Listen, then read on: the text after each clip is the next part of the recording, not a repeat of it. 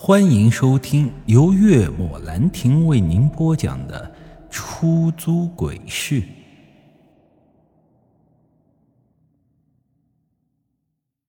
看到这一幕，我不由得失望万分。看来，在我这根小木棒面前，都是些怂货。老板一阵傻眼，不可思议的看向我：“兄弟，你咋做到的？”我只是神秘一下，你这还有没有更特别的狗？啊，有有有，屋里头看。说着就带我向屋里走去。为防止有狗见我发狂，我一直都将小木棒捏在手中。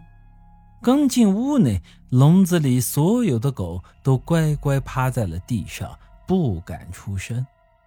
看向我手中的小木棒中充满着畏惧，这可都不是我想要的结果。一直走到最后，我才陡然的眼前一亮，还真就给我找到了一只不怕小木棒的狗。那是一只浑身漆黑、长毛、长相酷似德牧的狼狗，确切的来说，它更像一匹黑狼。因为不管是冷冽的目光，还是这棕色的瞳仁，都跟狼一模一样。这最重要的是，它就这么站在笼子里，死死盯住我手里的小木包，这目中充满了警惕，没有丝毫的害怕。呃，就它了！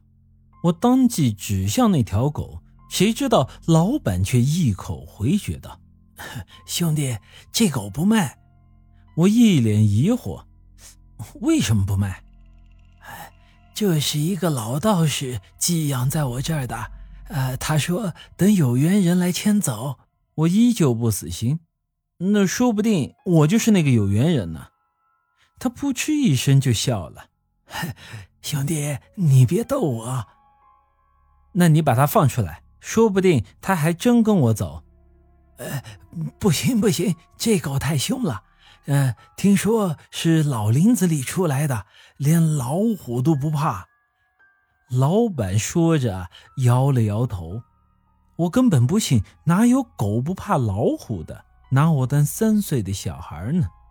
不过越是这样，我就越是认定他了。趁老板不注意，我瞬间就去把笼子给打开了。这黑狗唰的一下就窜了出来。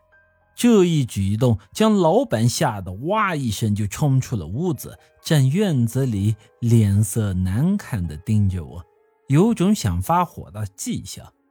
不过黑狗并没有表现出想攻击人的样子，只是站在屋里看着我，张嘴叫了两声：“呃，你想跟我走吗？”我不知道为什么问了他一句。他又低声叫了两句，像似回应。这声音啊，低沉洪亮，震得我是心神一阵发颤。